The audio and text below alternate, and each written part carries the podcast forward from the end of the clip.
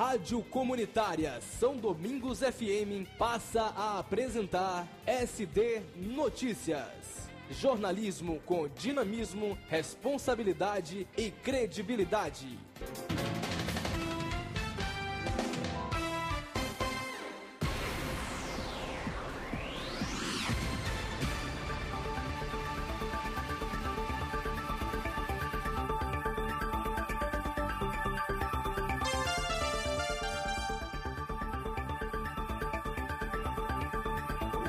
Ótima tarde para você. Agora são meio-dia mais sete minutos. Meio-dia e sete, começando mais uma edição do seu informativo, o SB Notícias. Hoje, dia 2 de julho. Data em que comemora-se aí a independência da Bahia.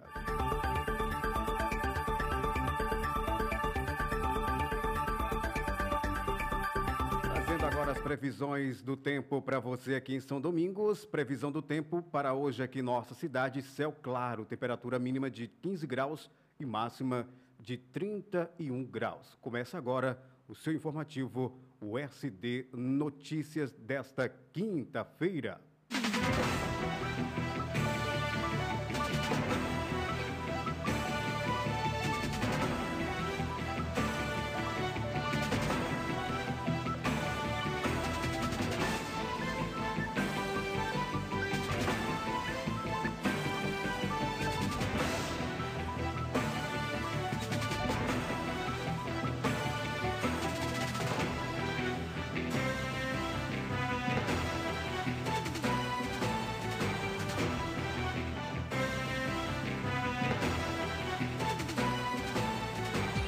SD Notícias.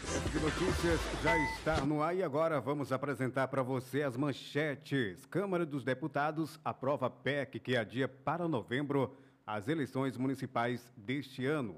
Brasil é líder global em novos casos da Covid-19. Foram 46 mil nas últimas 24 horas. Auxílio emergencial termina hoje prazo de cadastramento para receber benefício. Covid-19, território do CISAL, fecha primeiro semestre com 1.604 casos confirmados e 30 óbitos. 164 mil máscaras artesanais são entregues nos municípios do território do CISAL. Ministério da Saúde alerta para interiorização da Covid-19. Deputados articulam acordo para analisar em plenário proposta que pode baratear gás natural. Estas e outras notícias agora no seu informativo SD Notícias.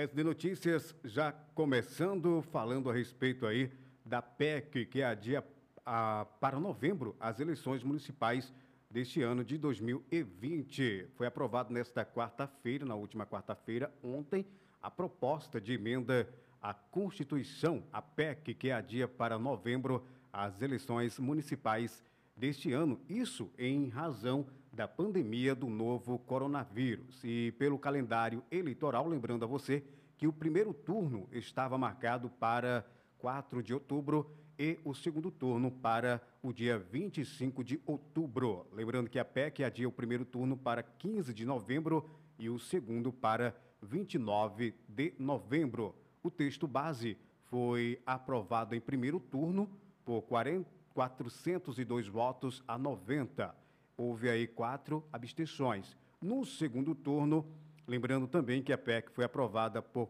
407 votos a 70, houve uma abstenção. O texto que já foi aprovado pelo Senado e seguirá para promulgação pelo Congresso Nacional e a sessão está marcada para a quinta-feira, hoje quinta-feira, aí esta sessão.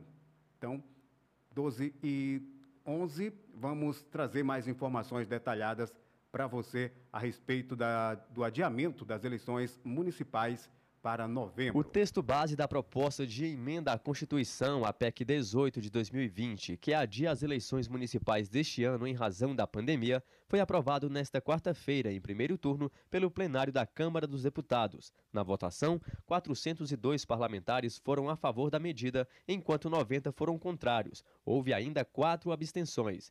Os deputados ainda vão votar destaques que podem alterar pontos do texto. Pelos termos da proposta, os dois turnos das eleições municipais serão realizados nos dias 15 e 29 de novembro. Inicialmente, a previsão é de que o pleito ocorra nos dias 4 e 25 de outubro. O Tribunal Superior Eleitoral analisa medidas para assegurar o pleito com garantias à saúde. Relator da PEC, o deputado federal Jonathan de Jesus, do Republicanos de Roraima, afirma que a alteração do calendário eleitoral é medida necessária no atual contexto da emergência de saúde pública. Ainda segundo o congressista, os novos prazos e datas são adequados e prestigiam os princípios democrático e republicano ao garantir a manutenção das eleições sem alteração nos períodos dos mandatos. Jonathan de Jesus ressaltou ainda que as alterações sugeridas foram apresentadas a partir de debates entre Câmara, Senado e TSE, além de representantes de entidades, institutos de pesquisa, especialistas em direito eleitoral, infectologistas, epidemiologistas e outros profissionais da saúde. Reportagem Marquesan Araújo. SB Notícias. A reportagem falando aí a respeito desta votação e aprovação da PEC que altera as eleições municipais, muda, na verdade, a data aí para novembro, as eleições municipais. Passou aí pelo, pelo Senado e agora já foi aprovado também pela Câmara dos Deputados ontem esta PEC, esta proposta de emenda à Constituição, especificamente em razão aí da pandemia do novo coronavírus aí é, que está assolando não só o nosso país, mas também todo o globo. SB Notícias. Meio dia 13, SD Notícias continua agora falando a respeito aí é, de uma notícia muito triste é que o Brasil acaba se tornando líder global em novos casos da Covid-19. Só para você ter uma ideia, foram 46 mil nas últimas 24 horas. Já tem noção? Você tem noção da quantidade de pessoas aí em 24 horas? É, segundo dados do Conselho Nacional de Secretarias de Saúde, o Brasil registrou esse total aí de 46.712 novos casos da Covid-19 entre, entre terça-feira e quarta-feira. E com esses dados, o país acaba chegando aí a um total é, de 1 milhão 448 mil 753 de infectados desde que foi identificado o primeiro paciente no fim de fevereiro. De lá para cá, não houve registro de queda no avanço da pandemia. Então tá aí é, mais um dado triste para a gente a respeito aí da pandemia. E para maiores informações, é, vou trazer para vocês aqui Douglas Matos. Ele vai falar sobre a Covid aqui no Brasil. Segundo dados do Conselho Nacional de Secretarias de Saúde, o CONAS, o Brasil registrou 46.712 novos casos da Covid-19 entre terça e essa quarta-feira, dia 1. Com esses dados, o país chega a um total de mais de 1 milhão 448 mil infectados desde que foi identificado o primeiro paciente no fim de fevereiro. De lá para cá, não houve registro de queda no avanço da pandemia. Para se ter uma ideia do aumento na velocidade de contaminações, na semana entre os dias 26 de abril e 2 de maio, quase 38 mil brasileiros tiveram a confirmação de que estavam com a doença. Cerca de dois meses depois, na semana de 21 a 27 de junho, esse número subiu para 246 mil pessoas aproximadamente. Nesta quarta-feira, o registro de mortes por causa do novo coronavírus chegou a 60.632. Em 24 horas, foram 1.038 óbitos. Desde o dia 17 de maio, o total de casos fatais não fica abaixo de 6 mil por semana. Em junho, foram registrados mais de 7 mil mortos em três semanas diferentes. De São Paulo, da Rádio Brasil de Fato, com reportagem de Nara Lacerda, Douglas Matos. Então tá aí informações do Douglas Matos fazendo esse panorama aí sobre a Covid no Brasil e esta contestação triste de que o nosso país é líder global em novos casos da Covid-19.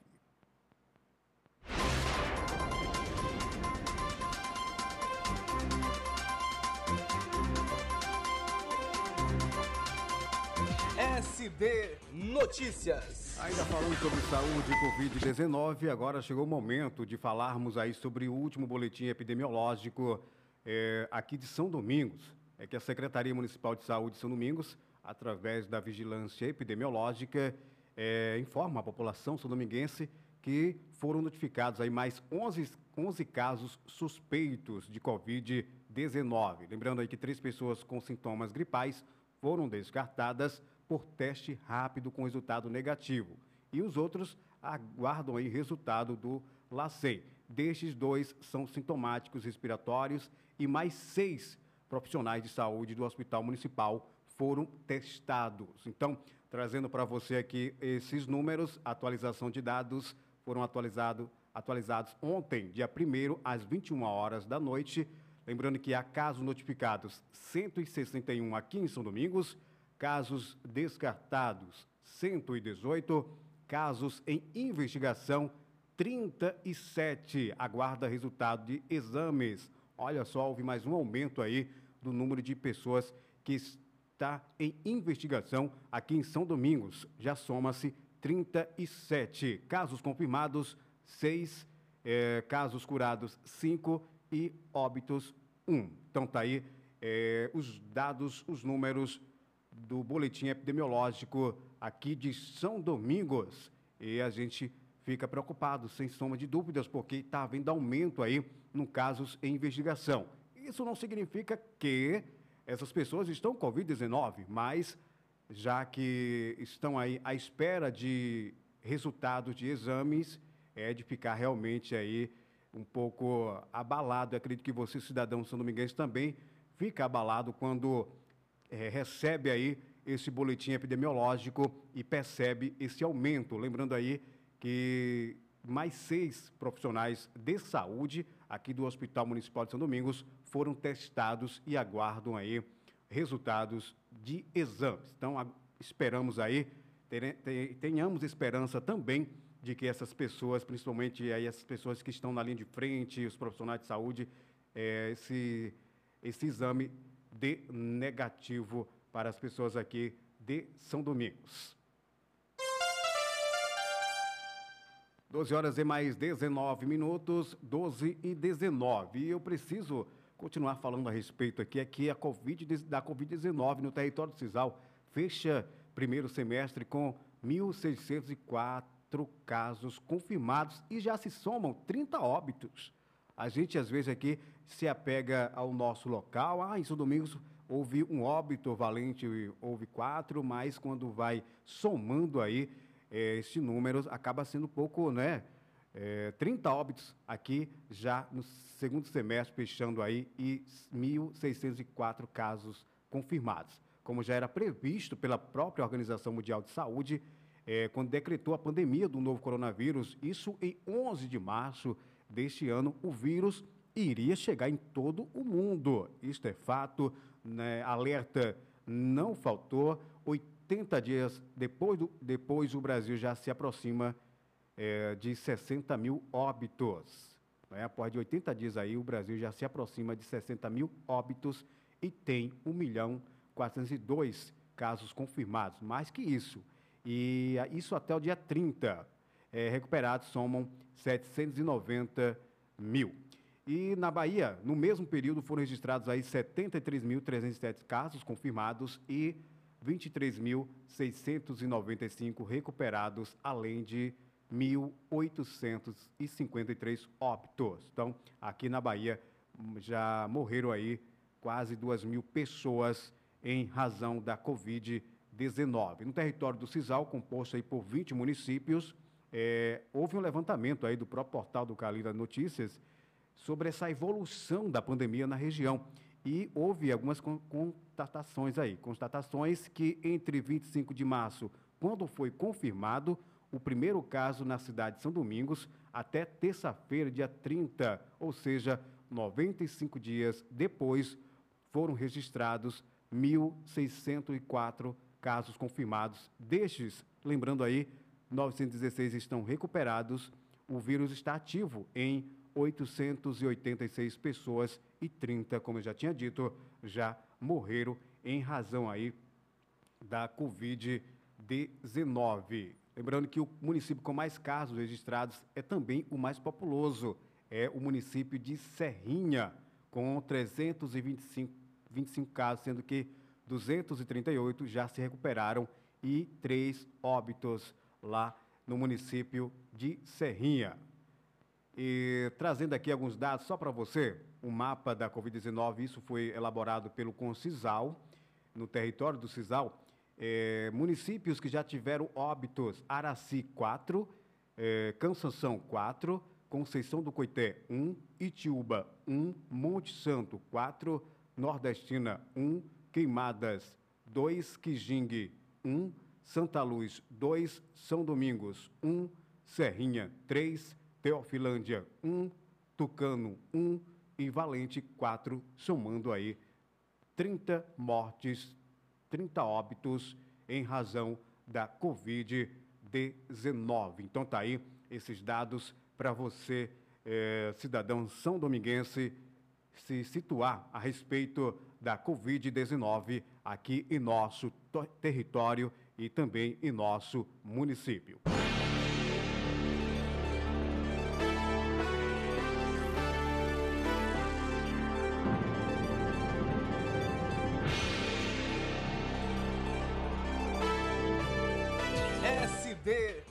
Notícias.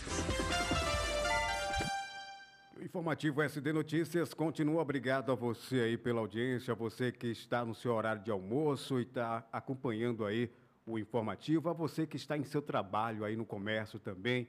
Obrigado aí pela audiência. Continue sintonizado no som da 104,9. Você que está também acompanhando através do, do nosso aplicativo aí nas rádios NET. Obrigado, tá bom? 1224 Falando agora é, que 164 mil máscaras artesanais é, foram entregues aí nos municípios do território do Cisal pela Concisal. Então, São Domingos é um deles. São Domingos também recebeu. Lembrando que o governo do estado já tinha liberado aí máscaras e agora a Concisal também, isso por intermédio do governo do estado. Concisal, em uma ação conjunta do governo do estado, é, realizou a entrega de 164 mil máscaras artesanais nos municípios do território do Cisal, com o objetivo de conter o contágio do novo coronavírus na região. Às vezes a gente vê aí alguns discursos na própria Câmara de Vereadores falando a respeito, né, que o governo do Estado não está fazendo isso, não está fazendo aquilo, mas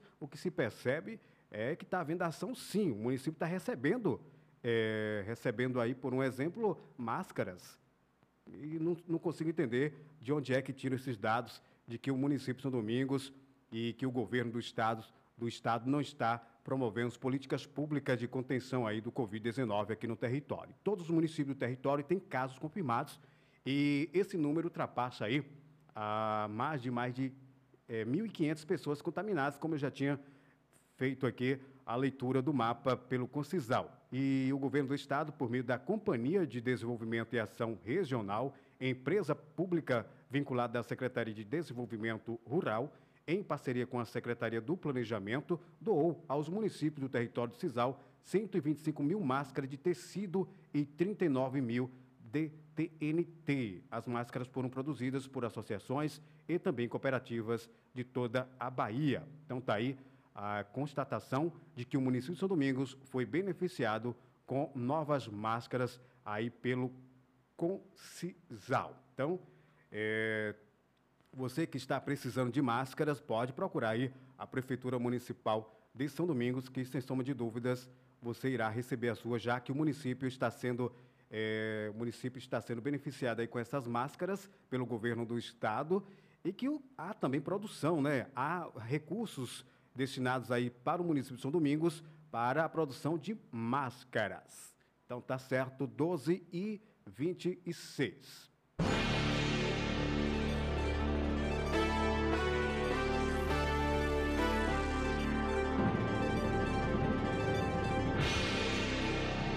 SB Notícias.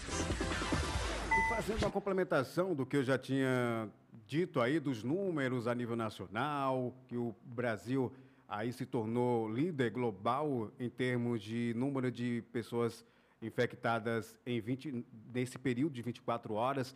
E falei também a respeito de que a própria Organização Mundial da Saúde ela já tem, tinha alertado desde o início da pandemia que ah, isso iria ocorrer em todo o globo, em vários espaços, também nos locais aí é, como o interior. E dados apresentados pelo governo federal ontem, quarta-feira, mostram que números de casos confirmados de coronavírus vem crescendo no interior do país e é perceptível através dos boletins epidemiológicos que a gente é, tem acesso aqui no território de Cisal, por um exemplo, e vários, vários é, lugares aí do interior também, casos só crescendo. E a gente precisa estar atento com relação a isso. O boletim epidemiológico que foi apresentado pelo governo federal em entrevista coletiva na quarta-feira aponta que os casos confirmados e óbitos têm avançado no interior do Brasil e diminuído entre as capitais dos estados. Então tá aí, a gente precisa se preocupar mesmo aqui em São Domingos, precisa se preocupar sim.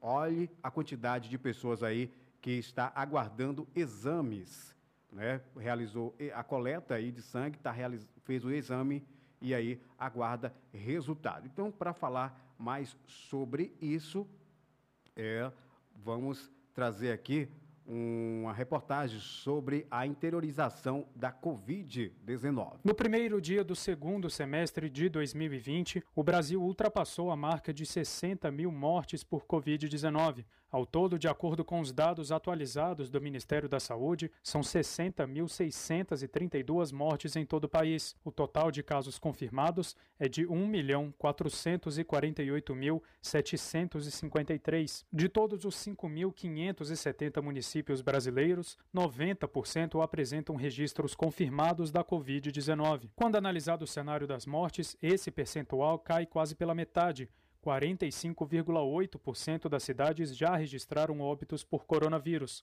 O secretário de Vigilância em Saúde do Ministério da Saúde, Arnaldo Correia de Medeiros, chama atenção para o avanço da Covid-19 para o interior do Brasil. Os números do governo federal apontam que os casos da doença fora dos grandes centros têm crescido rapidamente mas você vê uma distribuição de óbitos também para o interior, o que mostra a evolução da doença para a interiorização da doença na região Nordeste. Tem aumentado bastante o número de casos da região centro-oeste. Quando nós olhamos para a questão dos óbitos, a gente verifica, portanto, que a densidade dos óbitos ah, se encontram, obviamente, nos grandes centros da região centro-oeste, mas também uma interiorização bastante relevante com relação a, esse, a esses óbitos. O Ministério da Saúde ainda atualizou os números de síndrome respiratória aguda grave no Brasil. O total de hospitalizações é de 323.423. Deste total, quase 149 mil são por Covid-19. Cerca de 60% das pessoas que faleceram por síndrome respiratória aguda grave apresentavam pelo menos um fator de risco, como explica o secretário de Vigilância em Saúde do Ministério da Saúde, Arnaldo Correia de Medeiros. Quando a gente avalia os óbitos por síndrome respiratória aguda grave, segundo comorbidade, pelo 60% apresenta pelo menos um desses fatores de risco, quer seja cardiopatia, diabetopatia, doença renal, doença neurológica, pneumonia. O boletim epidemiológico do governo federal aponta também que 57% das pessoas que tiveram a Covid-19 estão recuperadas e que 561 mil casos estão em acompanhamento. Reportagem Tiago Marcolini. Então, tá aí. O Ministério da Saúde alerta para essa interiorização da Covid-19 aqui no Brasil e, sem dúvidas, é, esses dados faz com que a gente tenha que nos preocupar. Já apresentei aqui os dados de São Domingos, do território do Cisal, e a gente precisa se preocupar, porque a gente não pode naturalizar as mortes. A gente não pode achar que isso é natural e que é, não vamos fazer nada e que vai morrer mesmo. Não podemos. A gente precisa ter essa esperança, essa empatia de que não são apenas números, a gente apresenta dados aqui né, em forma de números, mas não são apenas números, são pessoas, né, são vidas tiradas aí por, por alguma negligência ou porque não tomou realmente o devido cuidado, que o país também não deu uma estrutura é, suficiente, não tem uma estrutura suficiente aí em termos de leito, hospitais, está preparado para essas pessoas, atender essas pessoas. Então, são vários fatores aí, o qual é, coloca o Brasil aí em um dos países, o primeiro país com mais casos confirmados em 24 horas e um dos países aí que tem o maior número de pessoas confirmadas aí pela Covid-19.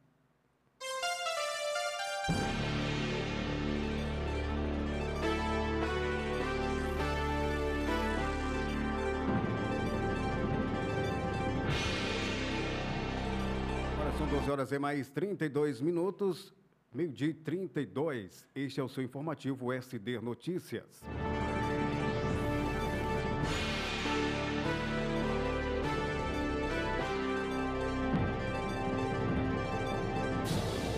SD Notícias. Saindo um pouco aí do tema eh, saúde, vamos falar agora a respeito aí de economia. Auxílio emergencial. Termina hoje prazo de cadastramento para receber o benefício. Para você que ainda não recebeu aí o benefício, para você que por alguma razão não conseguiu ainda fazer esse cadastro, esta sua solicitação, termina nesta quinta-feira o prazo para o trabalhador se inscrever para receber o auxílio emergencial.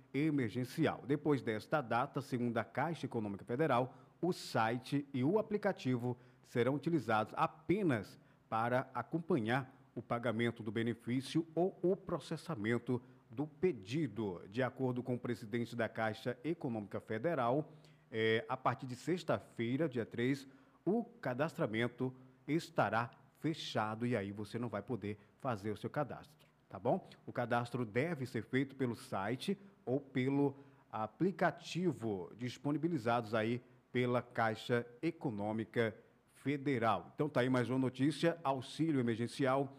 Quem já fez, quem está recebendo de boa, vai poder ter acesso aí ao próprio site e aplicativo, mas aqueles que por uma eventual razão aí não conseguiu fazer esse cadastramento, você tem até a quinta de hoje para realizar, para se inscrever, para receber o seu auxílio emergencial. Então tá aí informações retiradas aí do própria página do governo federal para que você esteja ciente deste, deste prazo aí para solicitação do auxílio emergencial. 12h34, agora falando aí mais uma vez de que aqui, locutor, é o saneamento básico dos municípios. A notícia boa é que o governo libera aí 45,1 milhões para o saneamento básico nos municípios brasileiros. Lembrando aí que o dinheiro deve ser usado por municípios para obra de esgotamento sanitário e tratamento de água. E aí, a gente, quando fala em saneamento básico nos municípios, acredito que não seja só a realidade de São Domingos, é claro, mas percebe-se aí muita rede de esgoto aí a céu aberto, né? Ah, saneamento aí básico um pouco deixando a desejar, várias, várias localidades aí passando por situações eh, lamentáveis. E com essa notícia esperamos aí que os municípios com esse recurso aí que o governo libera, 45 milhões, possa que os prefeitos municipais possam olhar melhor né, para essas obras, para essas políticas públicas que não são bem eh, vistas pelos gestores, já que rede de esgoto, né, a gente tem, usa muito aquele, aquele clichê. Às vezes, rede de esgoto não dá voto, porque não é praça, porque não é visível. Aquilo que fica escondidinho lá debaixo da terra. Então, é uma obra que não é vista e acaba sendo aí, às vezes, negligenciado esse direito, que é um direito. Você paga pela sua água, você paga pelo seu esgoto, você paga o IPTU. E no IPTU já vem aí todos os tributos de saneamento básico, né? rede de esgoto, tratamento de água. Tem que estar atento quanto a isso. Às vezes chega o IPTU aqui, você. Ah, o IPTU serve para quê? Apenas para quando você vender o, a sua casa, aí vai, vai estar tudo na, na, na, normalidade, dentro da lei? Não, o IPTU é isso. É um, um, são impostos que são é, retirados aí, o governo municipal acaba extraindo aí esses valores, qual você paga para eles promoverem políticas públicas de esgotamento sanitário, de tratamento de água, saneamento básico. Aquilo já fala o nome básico, que é básico aí para a população. 12h37, vou trazer aí maiores informações a respeito do saneamento básico aí com uma reportagem. O Ministério do Desenvolvimento Regional enviou a 19 estados e ao Distrito Federal 45 milhões de reais para a melhoria do saneamento básico. O recurso é direcionado a obras de abastecimento de água, esgotamento sanitário, saneamento integrado, manejo de águas pluviais, além da realização de estudos e projetos e em melhorias na gestão dos serviços. São Paulo é o estado que vai receber a maior fatia desses recursos. São 22,5 milhões de reais, cerca de metade do valor total. O valor é destinado a obras na capital do estado, a canalização, implantação de reservatórios de amortecimento e de sistemas de galerias de águas pluviais no córrego Ipiranga. Para esse fim, foram reservados 7,7 milhões de reais. Parte do investimento também vai para o município de São Bernardo do Campo, que vai receber 7,3 milhões de reais para integrar o saneamento e fazer obras de urbanização nos assentamentos Sítio Bom Jesus, Alvarenga Peixoto, Divinéia, Pantanal 1 e 2 e Jardim IP. No Nordeste, 4,7 milhões de reais irão para dois municípios de Sergipe, Lagarto, no agreste sergipano, e Nossa Senhora do Socorro, na região leste do estado o dinheiro será aplicado na ampliação do sistema de abastecimento de água da adutora de Piauitinga e para a complementação do sistema de esgotamento sanitário da bacia do Poxim. Reportagem Daniel Marques. Então tá aí mais informações com o Daniel Marques falando a respeito desta liberação pelo governo federal de 45 milhões, mais de 45 milhões para o saneamento básico de municípios aqui no Brasil. Agora 12 e 39, meio-dia e 39, SD Notícia.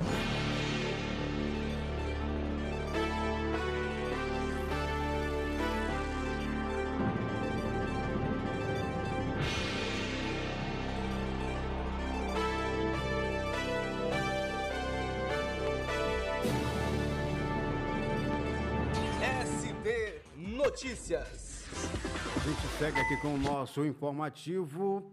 SD Notícias, edição de quinta-feira, dia 2 de julho. Hoje que seria feriado, mas já houve aí, né, uma antecipação do feriado, tanto do São João quanto do dia 2 de julho. 12h39, agora falando a respeito aí é, de uma articulação que está sendo feita por deputados é, para analisar em plenário proposta que pode baratear gás natural. Mais uma notícia boa aqui para a população brasileira é que deputados articulam aí acordo para fazer essa análise em plenário dessa proposta com essa possibilidade de baratear o gás natural. E espera-se que esta matéria volte à pauta por ter relevância econômica pós-pandemia. Sabemos aí que não vai ser nada fácil pós-pandemia é, a questão econômica do país. Então, já está pensando aí, articulando propostas que venha de fato melhorar a vida do cidadão. Então, para, para maiores informações, a gente traz aqui uma reportagem sobre o barateamento do gás. Coautor da proposta conhecida como Nova Lei do Gás, o deputado federal Domingos Sávio, do PSDB de Minas Gerais, considera que a abertura de mercado e a entrada de novos fornecedores de gás natural no Brasil sejam regulamentadas por lei.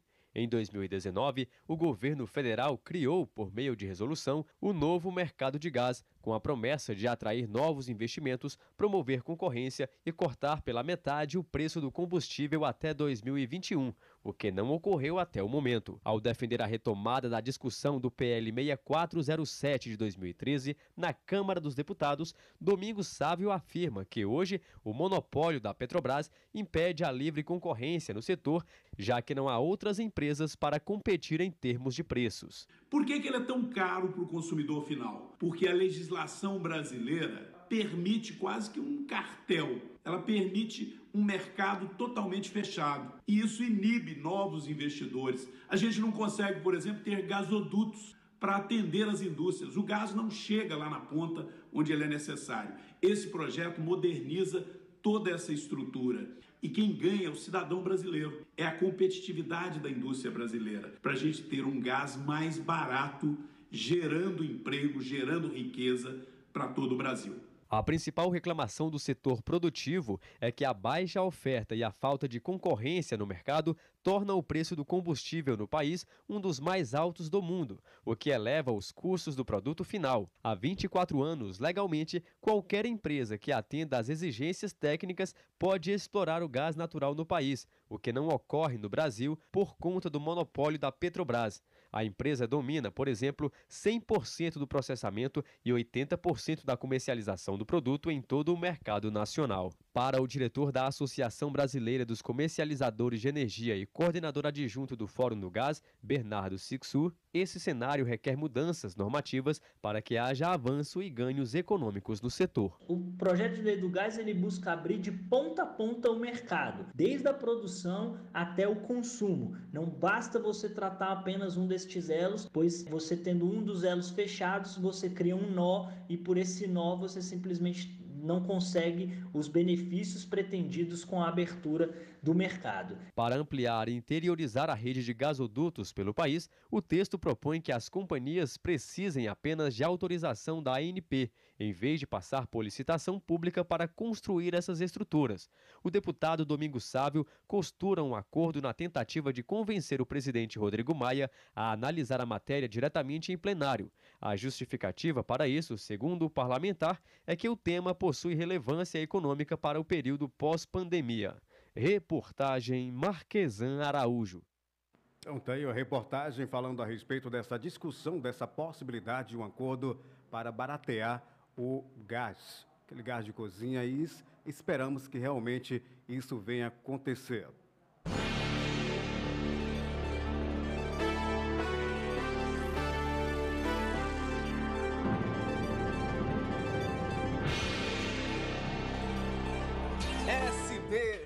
Notícias. Meio 45 agora, SD Notícias segue. E neste momento a gente vai falar aí. É, é, parece brincadeira, mas em tempo de pandemia a gente percebe aí que as, os políticos, né? É, algumas pessoas aí usam de má fé e aí abusam do recurso público.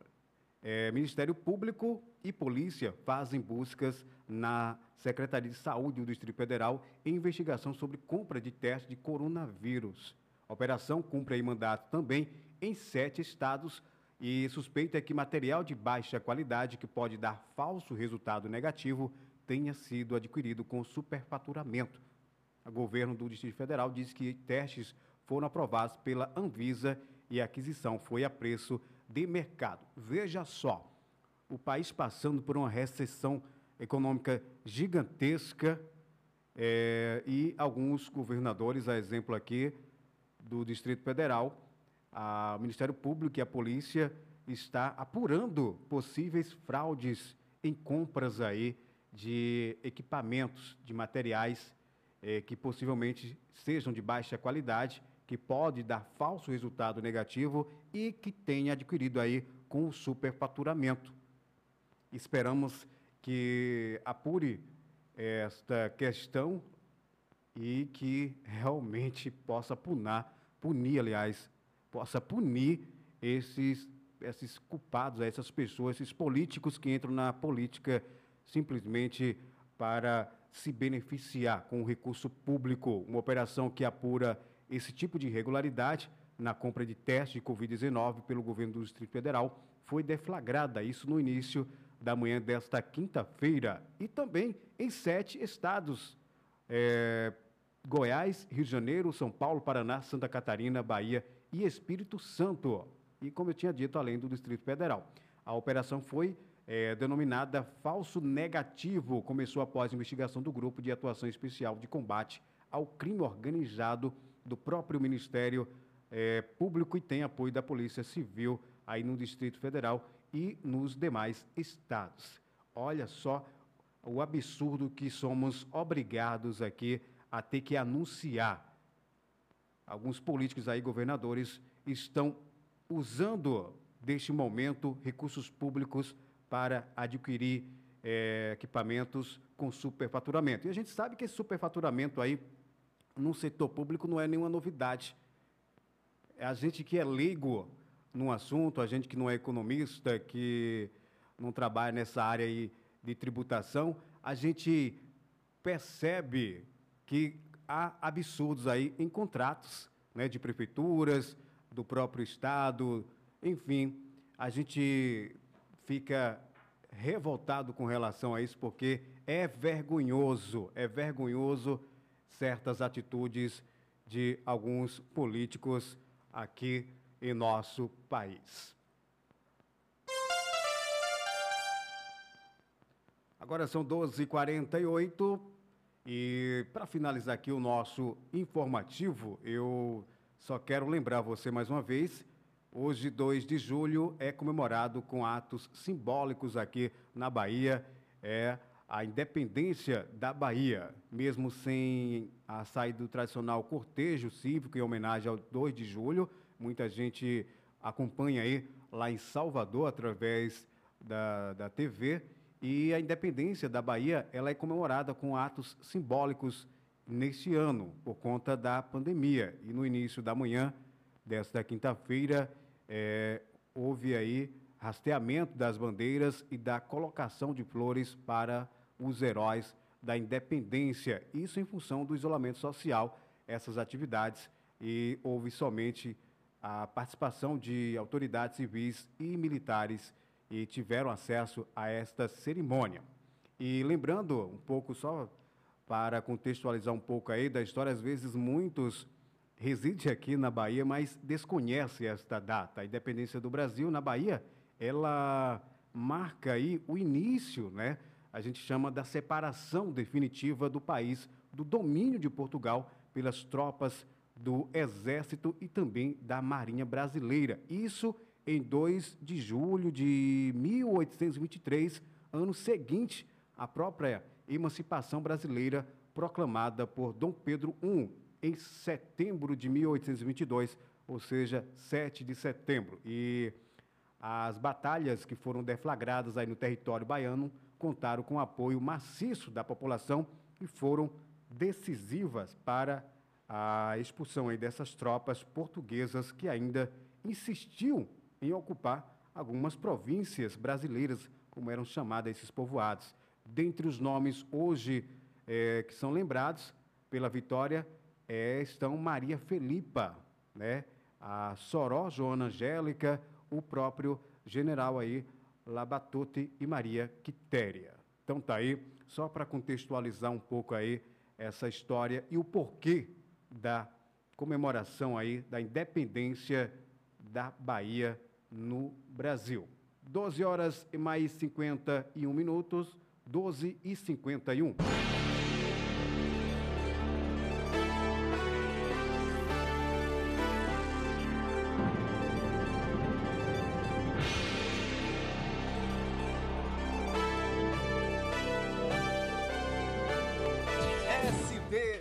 Notícias. Edição aí do SD Notícias vai ficando por aqui. Agradecer a você aí pela companhia e amanhã estarei de volta com mais uma edição, a edição de sexta-feira do nosso informativo. Uma ótima tarde para você. Até amanhã.